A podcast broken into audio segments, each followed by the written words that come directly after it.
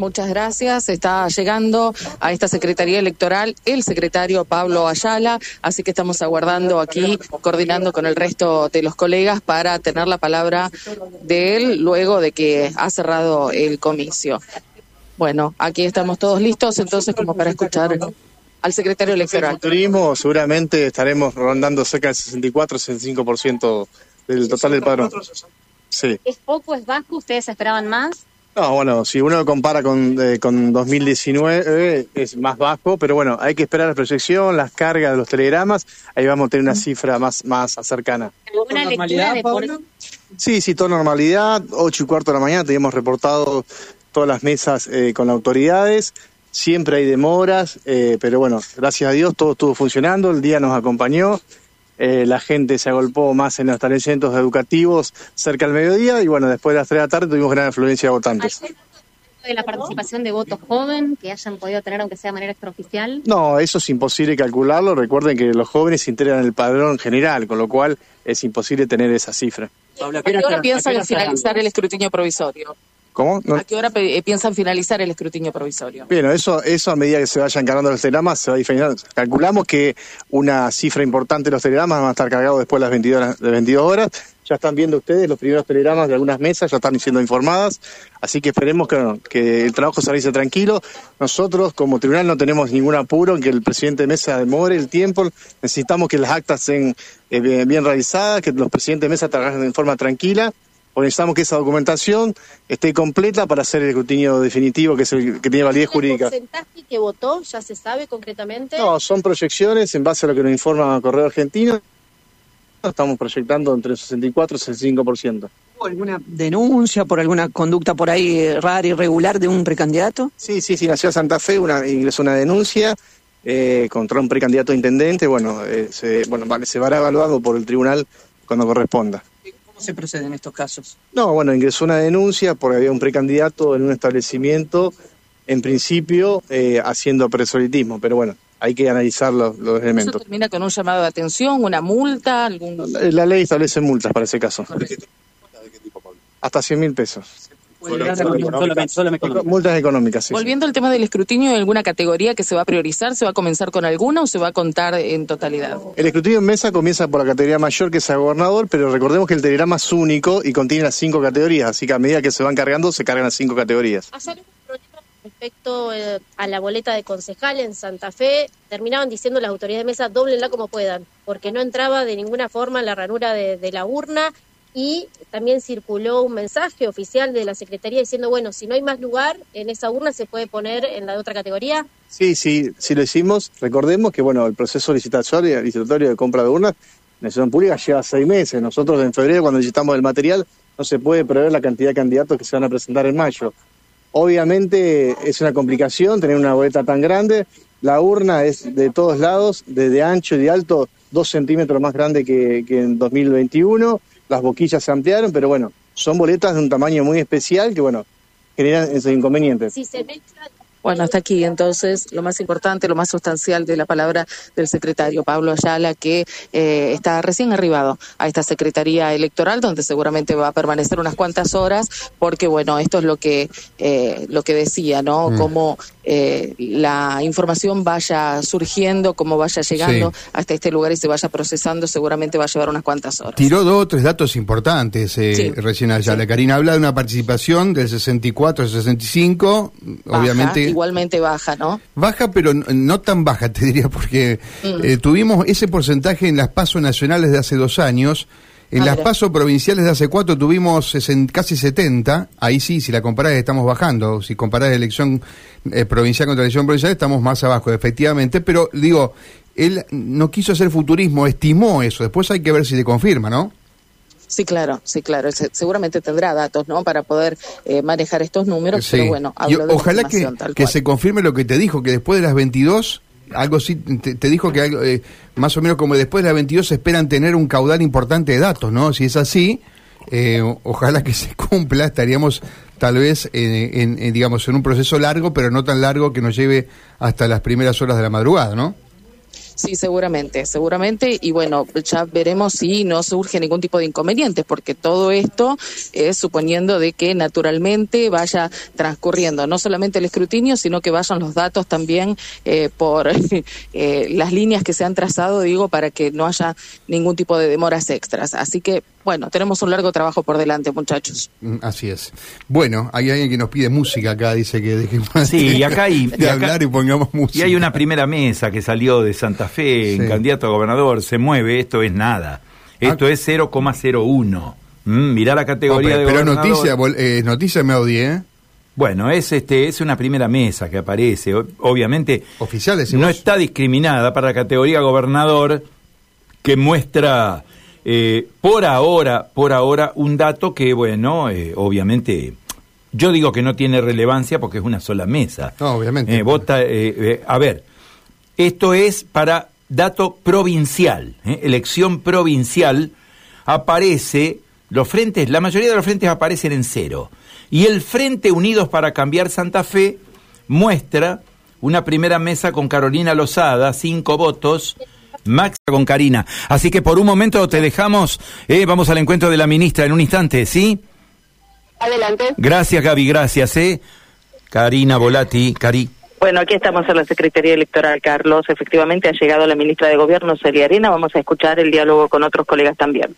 Obviamente que esto es una cuestión a trabajar muy, pero muy importante, porque no tiene que ser una limitación el instrumento con el que se vota para que las personas puedan ejercer su derecho. Bueno, a ver, ya vamos a tomar contacto nosotros en directo con, con la propia ministra porque está en estos momentos dialogando con otro medio de la ciudad de Santa Fe. Es una eh, de las voces más requeridas en este momento cuando acaba de finalizar el comicio, así que estamos aguardando para poder eh, también hacerle alguna consulta, fundamentalmente sobre eh, la consulta más insistente de todos aquí tiene que ver con el, porcentaje de votantes, ¿no? Sí, seguro, la, gran duda. Ese es el dato que a esta hora habitualmente después de un comicio, Karina, se está buscando, ¿no? Además, con esto de que habría votado no mucha gente, es el dato me parece que que, urge, teniendo en cuenta que vamos a tener datos, pero en un rato más tarde, respecto al escrutinio provisorio, pero cuánta gente ha votado es un poco el dato de esta hora, de esta primera hora de, cerrado de los comicios, ¿no? Sí, tal cual, tal cual. Es la, consulta recurrente, así que vamos a tratar de, de poder hacérsela aquí eh, a la ministra. Estoy aguardando simplemente que eh, pueda despedirse de unos colegas que están hablando directamente con el teléfono mm. eh, con la ministra Celia Arena. Bueno, por ahí se hace un poco dificultoso porque todo el mundo está apuntando a la misma persona, ¿no? es la, la primera autoridad que llega, la primera autoridad del gobierno que llega aquí a esta Secretaría Electoral, donde ni siquiera el propio secretario está, se fue algunos minutos nada más para darse un baño y seguramente con una tarea muy larga que tiene por delante, eh, tomar un poco de fuerzas para seguir. Se estima que alrededor de las 2 de la mañana van a estar eh, teniendo datos un poco más concretos, digamos, de lo que es ese escrutinio provisorio. No sé si con el total de las mesas escrutadas, pero por lo menos con un muy alto porcentaje, con lo cual se pueda dar por eh, cerrada la jornada. Así que bueno, eh, aquí estaremos seguramente también recabando información. Agradecemos a la ministra Celia Arena, perdón Mario, que tiene la gentileza de atendernos, ministra. Eh, la pregunta recurrente es por el porcentaje de votantes. ¿Tienen algún dato hasta ahora? No, todavía, buenas tardes, todavía no tenemos eh, la información precisa. Yo acabo de llegar al Tribunal Electoral, pero sí la certeza de que el nivel de participación fue muy bajo hasta el mediodía, pero que después em, eh, comenzó a incrementarse y que tanto en las ciudades de Santa Fe como de Rosario, cerca de las 18, había mucha gente en los establecimientos esperando para votar. Así que vamos a esperar tener la información precisa para para poder brindar ese dato según lo que uno ha relevado, no ha habido mayores inconvenientes, digo, no, no se ha denunciado situaciones graves en ningún punto de la provincia, salvo el tamaño de las boletas y el escaso espacio en las urnas. Sí, bueno, esto es una cuestión que es algo a discutir para el futuro porque la calidad democrática también tiene que ver con esto y no puede ser el instrumento para votar una barrera para que los ciudadanos y las ciudadanas ejerzan su derecho al voto, así que bueno, esto en, en, el caso de concejal es muy difícil también en una oferta tan amplia eh, poder encontrar candidato. ¿Esto puede llevar también algún tipo de revisión?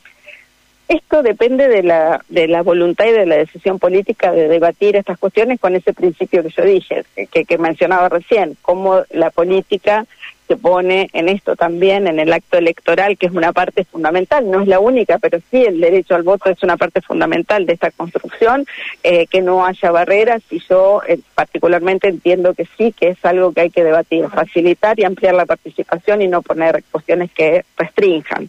Esta, esta es la primera elección donde hay eh, paridad plena y por otro lado donde votan jóvenes de 16 y 17 años. ¿Qué evaluación hacen en este momento?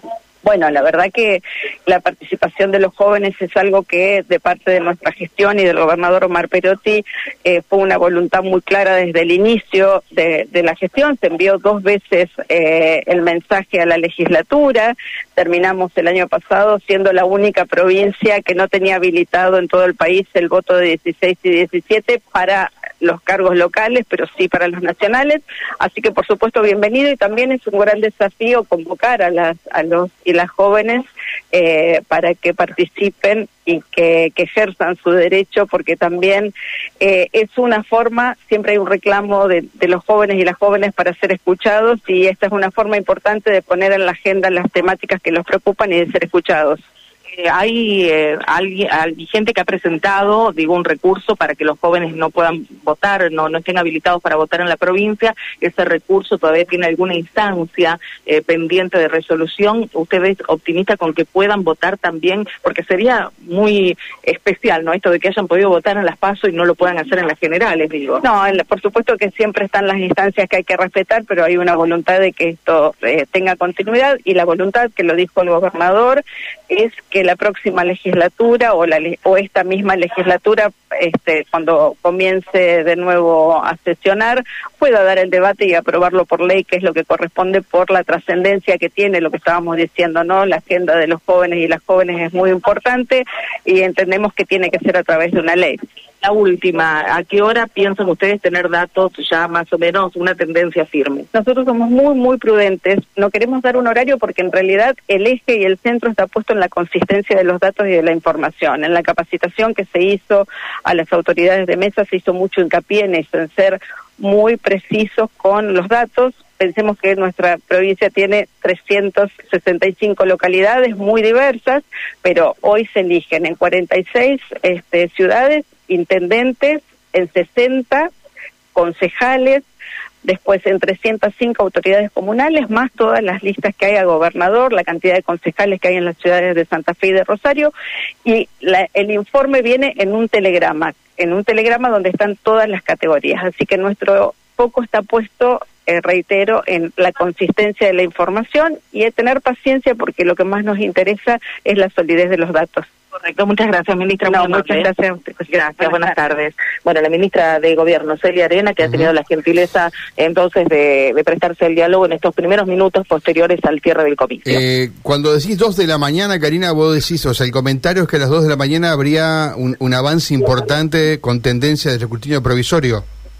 Claro, eso es eh, lo que se ha mencionado aquí. Ya vamos a recabar algún tipo de información un poco más concreta, porque bueno, es eh, lo que uno ha podido consultar y se cree que puede llegar a suceder en cuanto a lo que es la, evaluación de la mayor cantidad de mesas, ¿no? Como para cerrar una tendencia que ya sea irreversible por lo menos. Hablamos de más del 90% de mesas escrutables. Bueno, atenti, ¿no? Porque eh, yo no recuerdo una elección que se vaya tan larga en la noche, ¿no, Carlitos? Sí, veremos, eh, veremos las categorías, ¿sabes qué es lo que pasa en las categorías? Y veremos cómo son los números, porque sí, a ver, si la elección en cualquiera de los frentes es muy cerrada, si es muy cerrada, estamos dentro del margen de lo que es la posibilidad de que los números cambien para un lado o para el otro. ¿eh? por ejemplo, si tomamos alguno de los frentes que tienen cuatro, tres o cuatro precandidatos, y hay certeza de paridad entre dos de ellos, y bueno, va a haber que esperar un poquito hasta que lleguemos al 90, al 95% de los votos escrutados, porque, porque estamos en una zona de, podemos llegar a estar en una zona de empate técnico. Sí, yo ¿Eh? recuerdo la elección donde gana el le gana por pocos votos a Miguel del Cel, con tercero ubicándose Perotti, fue una elección muy cerrada. Muy cerrada. Creo que recién tengo memoria eh, en esa elección que nos quedamos en la madrugada bastante largo, ¿no? Bastante tarde nos quedamos, pero en las últimas elecciones la cuestión se resolvió mucho antes. Hubo una ¿eh? elección también de Lisi con Del Cel. ¿Eh? ¿Te a esa me refiero. A esa. Que gana Lifchi, gana la gobernación, segundo el CEL, tercero Perotti. Sí, sí, sí. Ahí. Sí. Bueno, ya en un ratito les voy a pasar, si, si, logro tener la palabra en vivo, lo vamos a hacer en un ratito, y si no les paso grabación con Alejandro Sartorio, el subsecretario de Innovación Pública, que daba justamente eh, algunos detalles sobre esto, ¿no? Sobre los horarios que están manejando a priori, digo, si no surge ningún inconveniente durante el escrutinio. Correcto. Gracias, gracias Karina. Gracias, Karina. Eh, Nos hablamos luego. Chau, eh, chau. Bueno, por, ahora, por ahora pizarras en cero, ¿eh? Pizarras